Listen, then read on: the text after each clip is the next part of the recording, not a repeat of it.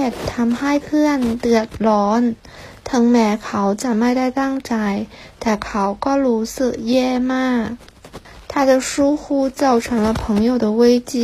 他的心情糟透了ต้นเหตุ原因เดือดร้อน危机ไม่ได้ตั้งใจ不是故意的浪班